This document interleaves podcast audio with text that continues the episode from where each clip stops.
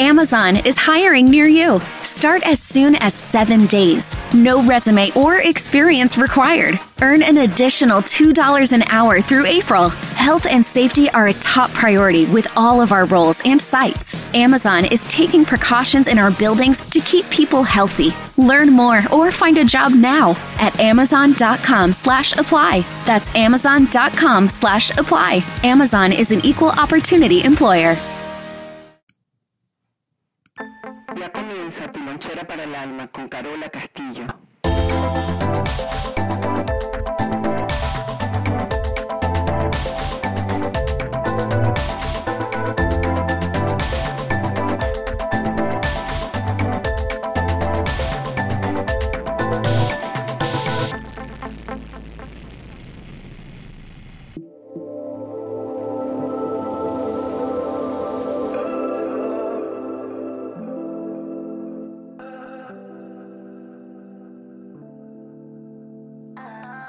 Bienvenidos a todos, donde sea que se encuentren y haciendo lo que sea que estén haciendo. Esta es tu lonchera para el alma con Carola Castillo, el podcast y el trabajo social que hemos emprendido hace más de dos años. En esta lonchera de hoy vamos a colocar la entrevista que nos realizara Paola Bocanegra en Costa Rica a través de su programa A lo que vinimos Tuvimos que editarla para que se ajustara a nuestro podcast, pero si te quieres comunicar con Paola para que te envíe la entrevista completa, escríbele a lo que vinimos gmail.com. Disfruta de esta entrevista, es una entrevista muy íntima, muy personal, es una entrevista realizada a la vida de Carola Castillo y va sin filtro, sobre todo para ti mujer que me estás escuchando y recuerda que la primera opción no sea sufrir.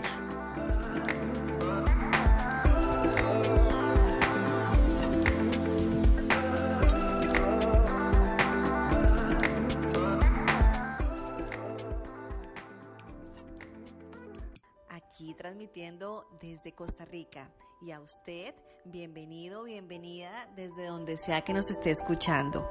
Les habla Paola Andrea Bocanegra Gracias y bienvenida a Lo que vinimos, un espacio para el bienestar. Hoy el programa es acerca de escuchar y aprender de una maestra eh, desde, desde quién es, desde su piel, desde la vibración de su voz. Así que nosotros hoy aprendices nos sentamos a escuchar a Carola Castillo. Bienvenida. Gracias por esta invitación. ¿Quién es Carola Castillo? Una mujer, madre y próximamente abuela, muy feliz, mi primer nieto, aunque ya soy abuela de mi trabajo y abuela de la tierra, por lo que he sembrado, ya estoy recogiendo cosechas en mi tercera generación. Em, yo creo que es la, claridad, la honestidad y la capacidad de buscar dentro de las sombras de los seres humanos para usarlo como recurso. Eso es lo que yo me describiría. ¿Cuáles serían las, los valores eh, que desde pequeña hasta hoy han estado en evolución, pero que siempre han estado ahí? Mira, eh, la honestidad, la transparencia. Eh, yo entendí mientras hacía mi trabajo personal, y siempre me lo digo a mí misma, no importa que no lo sepas todo hoy, no importa que no lo aprendas todo hoy, pero mientras vamos haciendo nuestro trabajo, el que sea en la vida, eh, si lo vamos haciendo con esa dedicación y ese amor, nos vamos descubriendo en él. Eh, muchos de nosotros dejamos la vida para ver cuándo se nos va a solucionar el problema y ponemos todo en remojo, como decimos eh, de manera folclórica, ¿no? un trapito en agua allí que se remoje con el jabón a ver si se blanquea.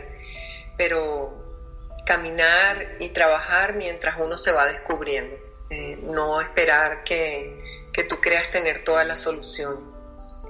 Em, yo creo que creer en mí, confiar en mí, ha sido uno de mis grandes valores. Eh, yo siempre digo, eh, es que si yo digo que es así, es porque es así. Algunas veces un poco terca, pero eh, confiar en, uno mismo es, una tarea de, seguir esa, esa intuición, eh, esa corazonada. Eh, fue mi gran aprendizaje y hoy en día confío más que nunca en, ella, en, esa que está dentro de mí, que, o esa voz que me habla y yo me permito escucharlo y, y podemos tener argumentos buenos o no tan buenos, pero nunca me descarto yo primero como no sirvo para nada, porque estás pensando eso? Sino que hoy en día es, mi, mayor valor porque desde pequeña tengo, tengo todas esas historias de, de que todo el mundo alrededor mío me decía eso no existe, eh, eso no existe. Hasta que llegué a grande y pasé por una crisis muy fuerte y lo que entendí era que lo que no había existido tenía que recuperarlo a como diera lugar y tenía que salir a buscar las herramientas para eso. ¿Salió de tu, de tu familia, de tus padres, o fue algo que nació como muy tuyo, muy diferente a la familia? ¿Cómo podrías verlo? Bueno, mientras hacía el proceso de tratar de entender, sabes que la mente eh, trata de, buscar como explicación todo el tiempo, ¿no? Ella, ella va a buscar patrones antiguos eh, que tú te sabes ya, ella no es la inventora, ella no es la, creativa. Eh, ese cerebro de nosotros que está siempre diciendo, no, eso no es así. porque claro, si yo sé nadar, yo sé que me puedo tirar en un lugar seguro, pero si yo no sé nadar, todo el tiempo yo misma me contesto que no sé nadar mientras estaba creciendo en todo este proceso, yo diría un camino espiritual. Un camino espiritual, voy a hablarlo como mi proceso, de creer en lo invisible, de creer en lo que no ves, en lo que nadie ve, pero tú sabes que está allí. Eh, yo me convertí en una cazadora de historias para ver si mi cabecita podía estar un poco más tranquila, porque no había nadie que me diera explicaciones de las cosas que yo veía, escuchaba, olía. No entendía por qué mis hermanos no veían lo que yo veía. No entendía por qué quería ser monja, porque yo lo que quería era estar cerca de Dios. Para mí el día más sagrado de mi vida fue el día que yo tomé la comunión eh, y que caminé por el pasillo en la iglesia. Eh, lo recuerdo, eh, tal vez hay niños que recuerdan el carrito, la muñeca, pero yo recuerdo mi primera comunión y siempre era como, como esa elevación, eso, eso tan etéreo. Y comencé a buscar historias que me dieran respuestas para, porque lo primero que uno dice es, eh, esto es locura, ¿no? Me estoy volviendo loca. Y encontré historias que fueron hermosas, de hecho mi abuelita paterna muere y una prima mía se roba su, su diario de la mesa de noche y me lo da. Y me dice, te tengo el diario de la abuela, ese diario está conmigo y yo empiezo a, leer el diario y, empiezo a descubrir que mi abuela tenía unos pensamientos sobre, sobre bueno, la espiritualidad que yo nunca le conocí. Ella fue abandonada por su mamá y yo me imaginaba que en sus noches de soledad a ella no le quedó otra cosa que creer en Dios o creer que Dios la podía venir a salvar. Ese es por el lado paterno. Por el lado materno, eh, mi abuela dicen que era una medium, que se conectaba, que hacía psicografía. Eh, psicografía es que recibe el mensaje y lo puede escribir. Y por la parte, por la parte materna siempre habían unas historias de que mis abuelos vivían en un, terreno que era de piratas por Caracas, que habían tesoros escondidos. Eh, una, una magia tan maravillosa que llegó un momento en que dije, qué maravilla que tengo todas estas historias. Pero llegó un momento en que tuve que empezar a buscar las mías propias y no creerme la de los demás. Y ese fue el momento más tortuoso, porque ya lo que ellos decían o no decían ya no sabíamos si era verdad, si era un cuento, una leyenda, o no sabíamos si era el cuentacuentos que tenía que contarnos cosas para sobrevivir por algo que había sucedido, ¿no? Entonces comenzar a buscar mi propio camino, creo que la punta del ovillo o todo comienza porque hay un proceso externo y el externo siempre te va a llevar al interno, porque el interno no sabe dónde está posicionado, no sabe a ciencia cierta qué es o qué no es. Lo, importante es creer en ti, creer en ti que si, que si había algo más allá, tenías que salir a buscarlo. Y entonces, bueno, empieza el periplo y la búsqueda de, de decir, yo tengo que saber quién soy yo, de dónde vengo y para dónde voy. Eh, esas son mis tres preguntas que me llevan a ser la que soy hoy en día. ¿Hasta qué edad vives en, Venezuela?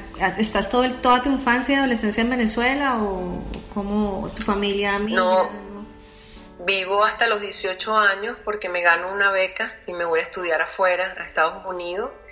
Y vivo como seis años fuera, de regreso y voy a dar a luz a mi primer hijo. Em, y ahí comencé como guía de turismo porque había sido mi sueño toda la vida.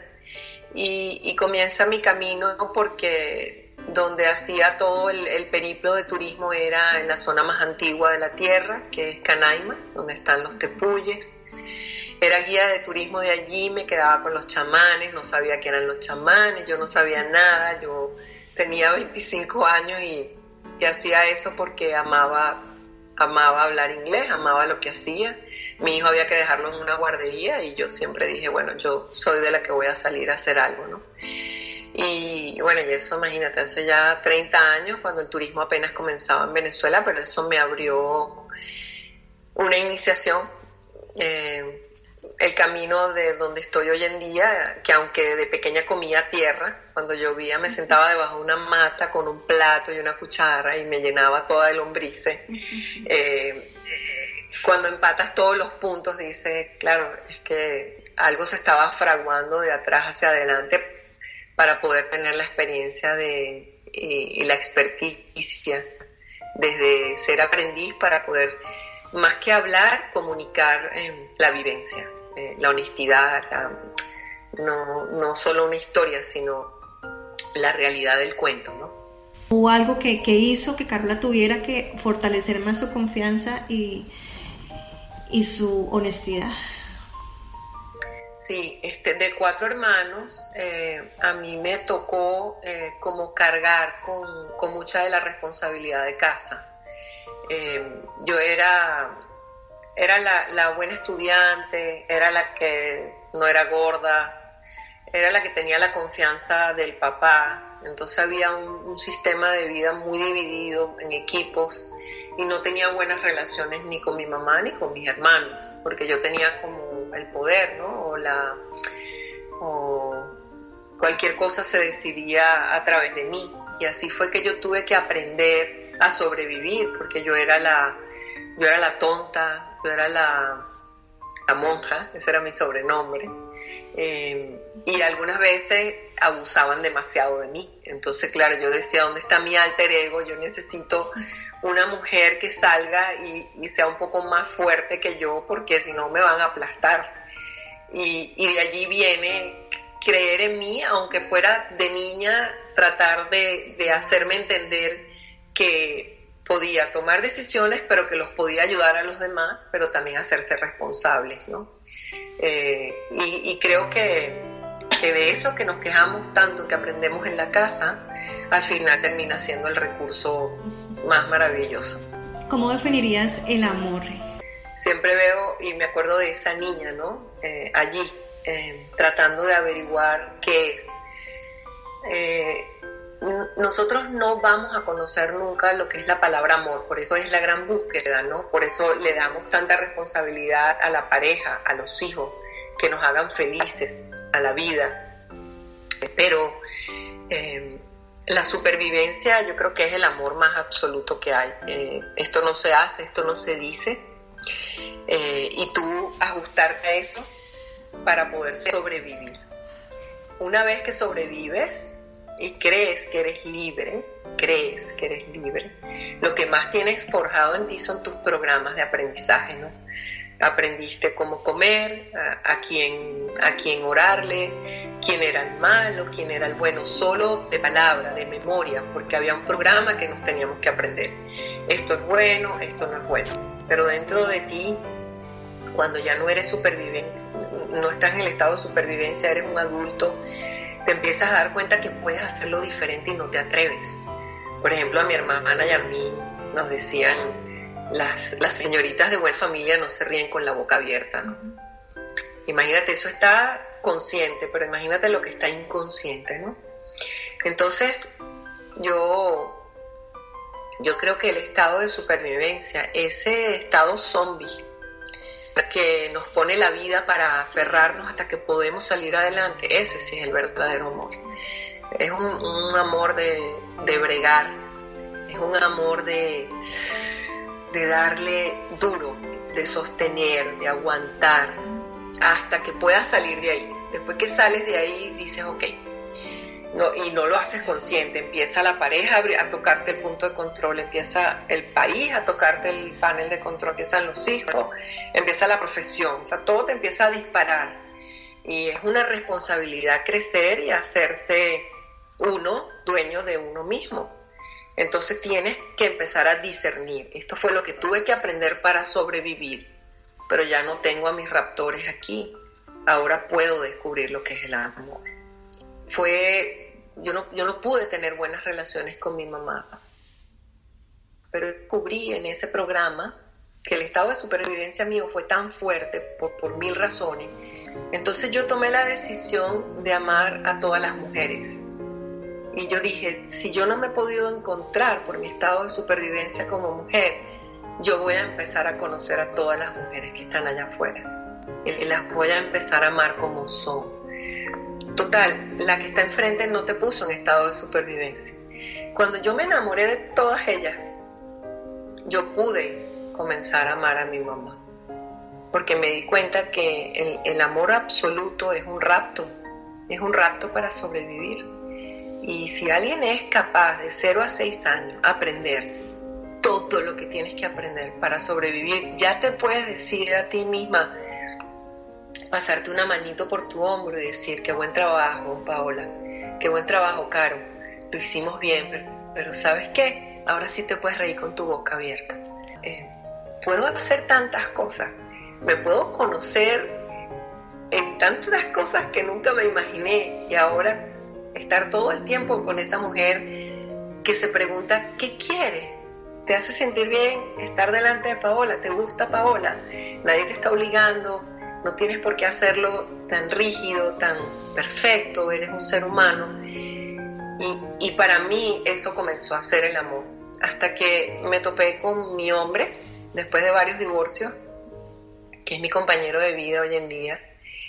Y este hombre me da tanto amor que yo no sé con qué se come eso. Y entonces descubrí que tenía que aprender a recibir, porque había dado mucho.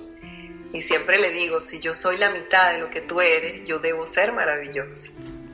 Y, eso lo estoy descubriendo día a día con él, porque eh, en un estado de supervivencia que te tienes que ocupar de tantas cosas, cuando le das paso al amor, a recibir amor, si tienes que sostener tanto. Entonces hay, hay un trecho que tenemos que atravesar que es, bueno, así fue, y de ahí saqué herramientas, y eso me trajo hasta aquí. La pregunta es, ¿qué vamos a hacer con, los trozos que quedaron y cómo vamos a construir? Entonces yo algunas veces me imagino que tengo un castillo inmenso y que tiene eh, unas piedras hermosas en toda su construcción y de vez en cuando hay una pieza que me traje de allá atrás y es clave, está haciendo la esquina para sostener una pared. No es toda la pared, es una piedra que aguanta y sostiene. Y de ahí venimos, de ahí nos forjaron para poder llegar inclusive hasta hacer lo que nos correspondía hacer como misión de vida. Fuiste a un viaje hasta llegar a la pareja y, y pasaste por la niña, por la adulta, ¿Dónde aprendiste esa forma de, ver el amor? A, punta de palo, a punta de experiencia, a punta de quererme a mí misma, a punto de levantarme este, y decir eh, ¿qué, es esto, cómo es esto, porque, ¿sabes? El problema no es dar, el problema es recibir. Dar es fácil y recibir demasiado tampoco tampoco tiene que haber como un balance, ¿no? El amor propio, no, no dejar de quererte a ti misma, a tus sueños, eh, no abandonarte, eh, entender desde esas rupturas amorosas que lo que te están abriendo y partiendo en dos para que averigües quién eres tú por haberte abandonado. Eh, y por eso mi amor a la mujer. Y una de las cosas que yo he descubierto más hermosas es que la gente que te considera, que tienes un poco de conocimiento, cuando te apoya y te da la mano y te guía y dice, no, siempre que si esta también viene de lejos y tú sí te puedes llegar a convertir en, en ese amor, bueno, incondicional, ¿no? Eh, pero pero ah, en un balance, ni doy de más ni recibo de más. Es un intercambio, que si no hay ese intercambio, yo siempre le pregunto a mi hombre, y eso es un, trabajo lindo que hacemos todos los días, ¿cuánto queremos nuestra relación? ¿Tú la quieres? Sí. ¿Y tú? Yo también. Bueno, entonces dejemos de pelear. Porque los dos lo queremos. Y esa es la pregunta que nos tenemos que hacer todos los días. ¿Cuánto quiero lo que estoy haciendo?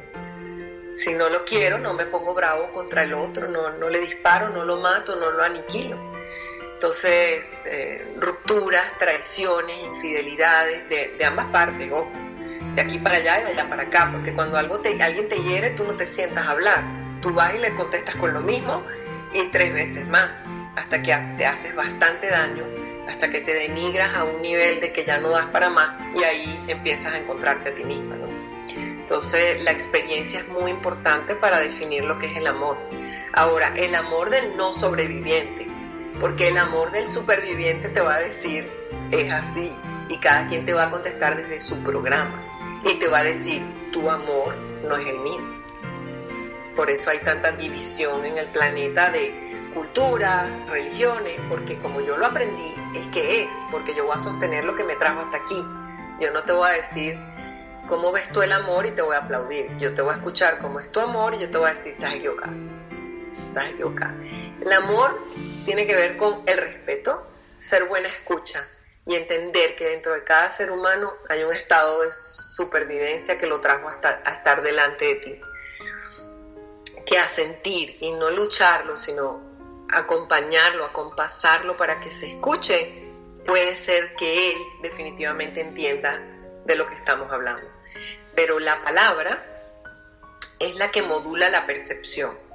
Entonces, si yo te digo amor, tú piensas en el tuyo, yo pienso en el mío. Si yo te digo locura, tú piensas en tu locura, yo pienso en el mío. Entonces, en nombre de la palabra, siempre vamos moldeando lo que nos conviene y no sabemos en profundidad qué hay debajo de la palabra amor, debajo de la palabra lucha. Y esa es la profundidad que deberíamos llegar sin estar muy enrollados, ¿no?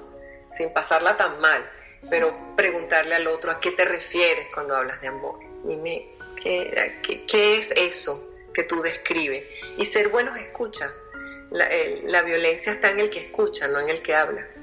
Porque si yo tengo mi programa establecido, y yo, tú me dices una palabra que me dispara mi panel de control con una sola palabra, ya no hay relación entre tú y yo.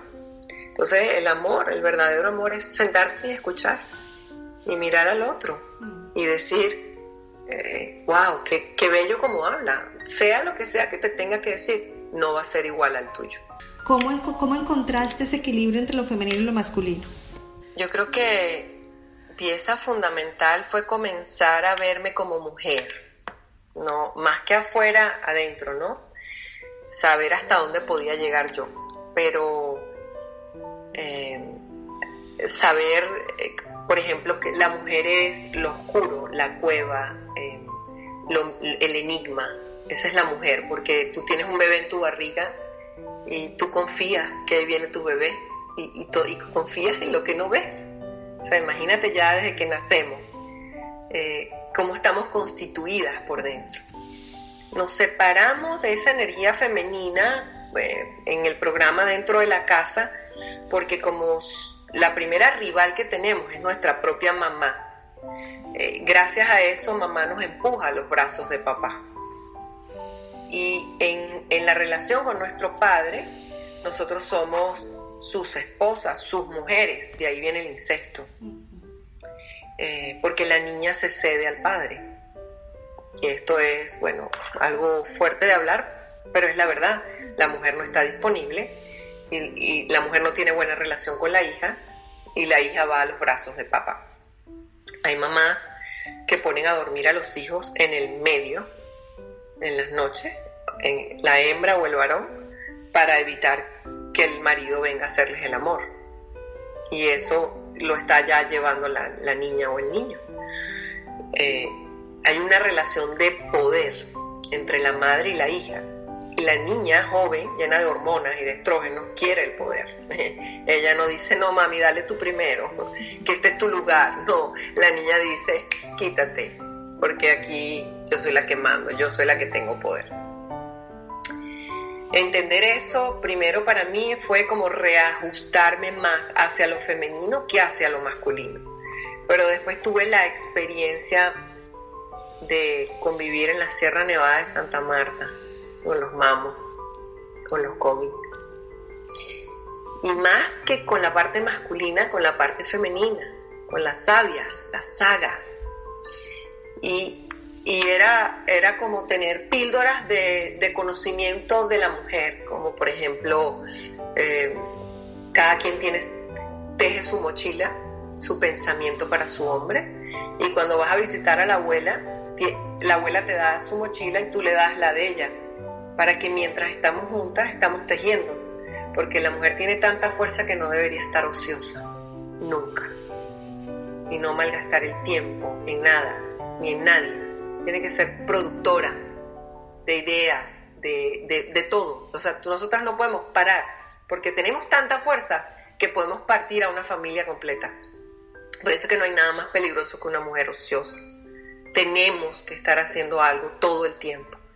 Al intercambiar las mochilas, la abuela teje en la mía, yo tejo en la de ella, y pasa la nieta, como de 16 años, con una panza inmensa.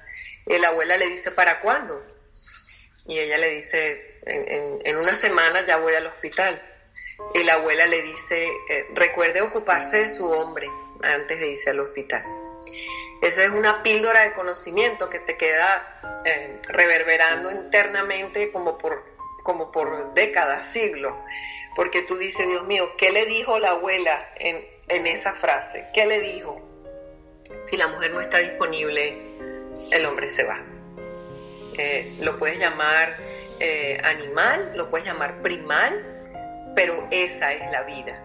Entonces ya comenzamos a ser quejosas, conflictuadas, amargadas, comenzamos a tener más testosterona que progesterona, nuestras hormonas empiezan a decaer, empezamos a tener bocio, tenemos una panza de lipa cervecera, la energía de nosotros ya no es de curva, sino de nevera, empezamos a tener más amigos hombres, somos seductoras porque solo vendemos el estuche externo y abandonamos nuestra familia. Nos condenamos, después vienen los quistes, después vienen las esterectomías y se nos acaba la vida y se acabó. Por regla general la mujer vive más que el hombre porque ella es la que sostiene la vida. Ella es la que sostiene, ella inventó la madre tierra, eh, eh, la agricultura, porque ella sabía que si el hombre podía poner una semilla dentro de ella, ella también podía poner la semilla dentro de la tierra. La dimensión de conocimiento, de sostener, pero la mujer cuando pierde su norte empieza a trabajar su feminidad, pero va en contra del hombre, no a favor del hombre, porque se amarga, porque ya no lo puede recibir. Entonces es la feminista la que, la que busca unos derechos iguales a los de los hombres. Perdemos mucho. No queremos que ellos hagan nada. No los dejamos que manejen y se pierdan. Eh, nosotras, mm, nuestro sentido de ubicación es totalmente diferente al de ellos. Siempre los juzgamos, le decimos que así nos hacen las cosas. Siempre le decimos no me has reparado nada y vamos y lo reparamos nosotros. Nosotras hacemos todas, somos cuatro por cuatro. Nosotras llevamos a los niños al colegio, hacemos la comida, pero siempre amargadas, quejándonos, sin disfrutar nada, solo para pasarle la factura al hombre. Entonces, el balance comenzó a que, bueno, ¿de dónde puedo sacar yo energía femenina? De respetar y amar a la otra mujer, sea la que sea. No importa quién sea, como sea, porque la que yo no puedo conocer dentro de mí está fuera de mí. Entonces yo comencé a hacer ese periplo hasta entender que la energía del hombre era de respeto, complementaria, y no hay nada más maravilloso que cuando una mujer sostiene al hombre. Lo tiene que sostener porque él, él va a ciegas, él no, él no sabe a dónde va, nosotros tenemos la intuición, sabemos que por ahí no debería ser. Y él confía en nosotros, nosotros tenemos el bebé nueve meses en la barriga y cuando sale le decimos, toma, esto es tuyo. O sea, él no, no, tiene tiempo de, de, prepararse de nada. Muchas de nosotras decimos que son muy básicos. Entonces, lo que yo no he descubierto en mí, yo se lo dejo a mi esposo, a mi hombre. Descúbreme como mujer, como amante, como espiritualidad, como creadora, como belleza. Descúbreme todo porque yo no me pienso hacer responsable de nada. Yo siempre le digo a las mujeres y siempre me lo digo a mí misma, no hay nada más importante para un hombre que ver a una mujer como emprendedora. Eso es amor instantáneo, porque el hombre se tiene que confrontar con él mismo. La sumisa, la víctima, la que se queda en la casa sufriendo, eh, no sé, yo no me creo ya las historias, por eso te decía al principio, mi abuela tejía en la puerta de la casa y nunca me contaba las historias, pero yo siempre me imaginaba a mis abuelas sensuales, fértiles, amantes, que cruzaban la calle y se encontraban con otros hombres, que eran tremendas. Eh, nadie se imagina a las abuelas desnudas haciendo el amor, a las madres, porque creemos que hay como que no existieron, no sé, yo no, no, yo no entiendo por qué tenemos que separarnos tanto de nosotras mismas. Y yo prefiero pensar en que estas abuelas y bisabuelas fueron estas, estas guerreras, pero no guerreras de, de quitar al hombre y empujarlo, sino guerreras de fuerza interna. Mi abuela materna tuvo 10 hijos, 10 partos naturales. Eh, ¿Qué fue lo, lo, que, lo que pasó? Mi otra abuela, aún abandonada por la madre, se casó y tuvo otros 7 hijos, que tú dices, ¿de dónde sacamos tanta fuerza para...? Porque la vida tiene más fuerza de lo que tú quieras o, o quieras no hacer con tu vida. Entonces, alinear lo femenino y lo masculino es una tarea de convertirse en mujer. Wow. Es, esa es. Si te conviertes en mujer, te alineas con lo masculino. ¿Qué es en lo que Carola cree hoy mucha fuerza? En, la estructura, en la disciplina, en, ser co-creadora a través de las estructuras y la disciplina. Eh, yo siempre me gusta decir disciplina, disciplina, disciplina. Yo creo que si tú no te organizas para el día, para la semana, para el mes, si no tienes un proyecto claro, pierdes mucho tiempo. Eh, no estás enfocada, no sabes qué quieres y das mucha vuelta. Y yo me convertí en una mujer muy cíclica, la madre tierra a la cual le debo eh, un amor que no que es incondicional, que no te regresa nada en besos o Em, me, enseñó, me enseñó eso. No hay nada más maravilloso que, que programarte y ver los resultados. Si algo pierde energía es porque en la estructura está fallando algo. O eres tú, o es el proceso, o es el cronograma que te estás haciendo que no lo estás ejecutando como es. Y, yo digo, vamos a hablar de cosas no muy complejas, una dieta. No, no voy a hablar de algo que si el médico te dice, mira, estás en fase terminal, pero si dejas de comer dulce te vas a salvar. Inmediatamente te tocan la campana y tú dices, dejo el azúcar. Pero andamos siempre como coqueteando con todo, coqueteando con el éxito, pero no lo queremos, pero sí, pero me da flojera levantarme todos los días, coqueteando con, con la que quiero ser, pero ay, me gustaría hablar inglés, pero sí, pero no, pero no termino de estudiar. Entonces quiero mucho, pero no acciono nada. Entonces, la acción, la acción diaria, la acción diaria y todos los días al acostarte preguntarte cuánto hice hoy y cuánto me merezco. Para mí eso es como una cuenta bancaria en el universo. Todo ese esfuerzo tiene que estar en algún lugar y se te va a revertir en cualquier momento. Y cuando lo necesitas puedes decir, bueno, voy a girar aquí un cheque porque necesito esto que he acumulado. Porque cuando empiezas a ser esa trabajadora, empiezas a ser un agente de cambio. Cuando eres agente de cambio, se te va a pedir más, no menos, porque lo has logrado contigo. Y cuando lo logras contigo, cuidado, porque viene un gentío atrás. Entonces no fue causal lo que estabas haciendo, de verdad tienes resultados. Y en esos resultados, cuando te empiezas a medir, dices, ahora puedo ayudar a los demás. Y digamos, en este hoy presente, ¿qué ha sentido Carola que, que le da paz, que la reconforta, que la hace disfrutar la vida plenamente? Ahora, la mujer que soy. No sacrificarme por nada ni por nadie. Ser yo misma, auténtica. Eh, yo no sabía que, que hacer eso me iba a traer tanto beneficio. Estar donde quiero estar, eh, no, no, hacer eh, mucha complacencia, velar por mí, cuidarme de mí, estar donde, donde puedo aportar el 100% de, de, esta mujer, valorarme, contar y, mis historias, compartirlas. Y yo creo que eso es comenzar a ser humana, muy humana. Que otra vez, por todo lo que tú tienes que vivir en casa, se te olvida de ti te olvidas todo y te pones brava y, de repente te haces unas propuestas que nunca te imaginaste y, dices, ah, no, no, salió, no salió tan mal. Entonces estoy abierta siempre a lo que no conozco, a, nada que se parezca igual al día anterior. Eso me hace estar eh, en, mucha paz, porque me siento como contenta, aguerrida, como... Eh, wow, qué, increíble esta experiencia tan bonita que tuve y qué bueno que aposté a ella, ¿no? ¿Qué te ha movido eh, que en el momento presente, en el momento cercano, la última vez que sentiste que te jalaron la alfombra totalmente? Bueno, yo creo que hay muchos eventos, pero uno siempre tiene como, yo, yo creo que uno debería recordar esos eventos siempre y cuando te traigan beneficio. Exacto. No para quedarte sufriendo.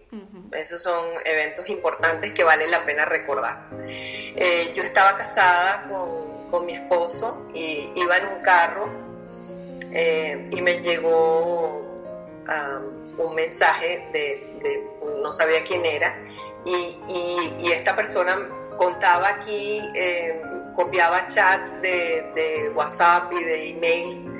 Eh, me encantó estar contigo, qué bueno que ella ya se fue, ahora podemos estar juntos. Yo no entendía, no entendía, no entendía. Eh, eso fue en República Dominicana. Y hasta que fui entendiendo que era alguien que estaba copiando una información que yo debía saber. Y también copiaron a mi esposo. Después entendí que era una mujer que tenía una relación con él, que la dejó, ella estaba herida y dijo, pues ahora voy y se lo cuento todo a Carola. Se cae la conexión, llego a este lugar en República Dominicana y al día siguiente presentaba las reconstructivas por primera vez. Eh, en la noche logro hablar con él y le digo, ¿qué es esto? Y me dice, no, eso no existe, eso no es verdad, eso no, na, na, na, na, pero yo, bueno, pensé que me iba a morir. Y me senté conmigo misma, me levanté a las 4 de la mañana, no dormí, y me fui a la montaña y me pregunté qué, quería hacer, recoger mis cosas y regresarme a mi país, a Venezuela, y arreglar las cosas o seguir adelante. Y dije, pues voy a seguir adelante y ya después veré cómo voy a lidiar con esto y recuerdo que trabajé con un dolor que me partía el alma.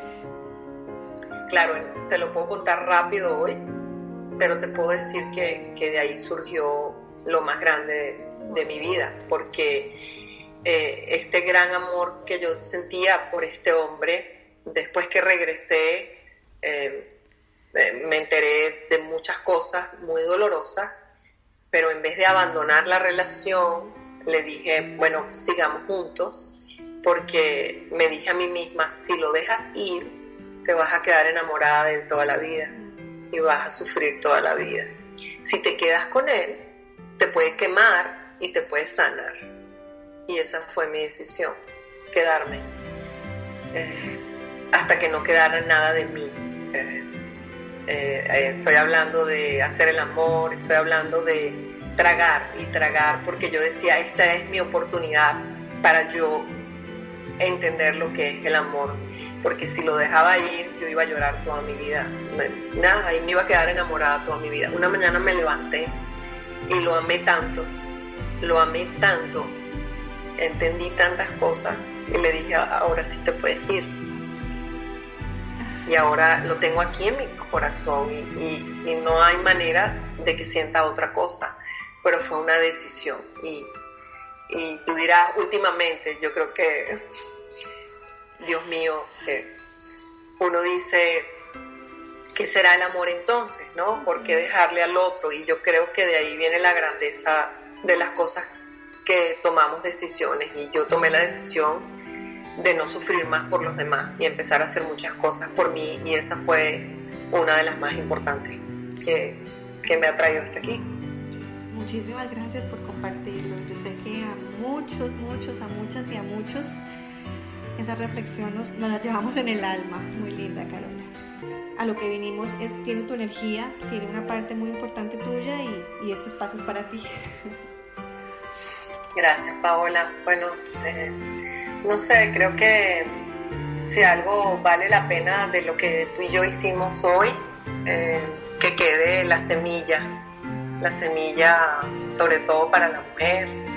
Eh, yo siempre eh, me pregunto cuando veo alrededor mis cosas, si, no estoy aquí mañana, quién va a entrar a, mis espacios, quién va a leer mis libros y, quién va a decir vale la pena quedarse con esto aunque ella no esté, ¿verdad? Eh, y yo creo que uno tiene que, que mirar un poco hacia adelante, unos 100 años, cuando no estemos aquí, y preguntarnos qué quedó de nosotros dentro de 100 años sin tanta intención de que quede ese legado, ¿no? sino tu obra. Porque tú y yo fuimos igual que los que están escuchando este programa hoy. Una mañana estábamos aburridas con nuestras vidas y algo nos cambió. Algo, algo hizo que, que nos levantáramos y algo llegó que yo pude escuchar y, me, y dije, tengo que moverme, tengo que emprender camino apostar a que hay una dimensión infinita dentro de nosotros que apenas conocemos un poquitito, que tuvimos que repetir, que hay, que hay una posibilidad infinita de, reprogramarnos, de, encontrar la punta del ovillo, pero de, vivirlo con, con, dignidad y fuerza. No pretender que la gente tiene afuera el, remedio mágico.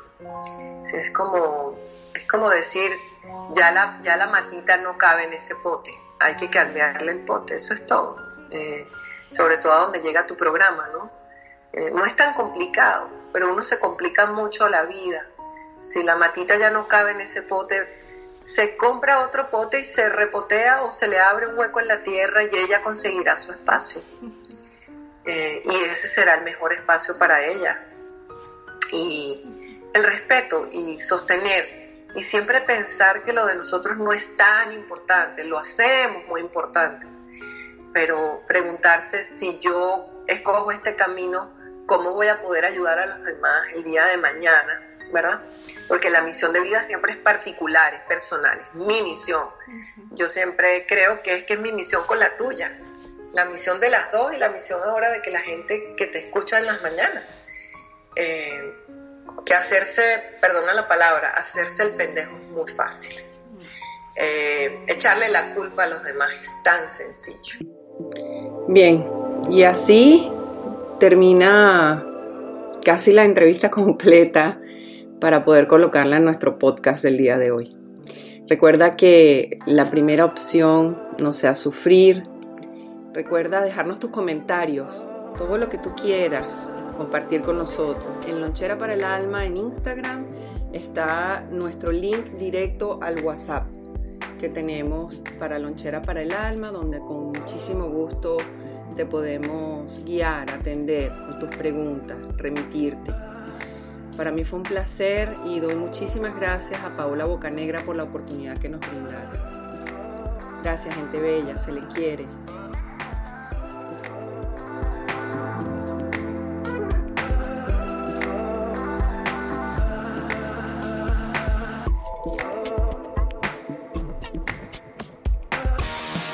Amazon is hiring near you. Start as soon as seven days. No resume or experience required. Earn an additional $2 an hour through April. Health and safety are a top priority with all of our roles and sites. Amazon is taking precautions in our buildings to keep people healthy. Learn more or find a job now at amazon.com slash apply. That's amazon.com slash apply. Amazon is an equal opportunity employer. Estos 18 años de matrimonio me han parecido como 10 minutos. Bajo el agua. Esta relación está en crisis y la solución será un insólito acuerdo. Vamos a darnos 100 días. 100 días de libertad. 100 días para vivir otras experiencias. 100 días para hacer lo que queramos. Para sentir algo diferente. Para disfrutar la vida. 100 días para enamorarnos. Estreno martes 28 de abril, 98 Centro, por Telemundo.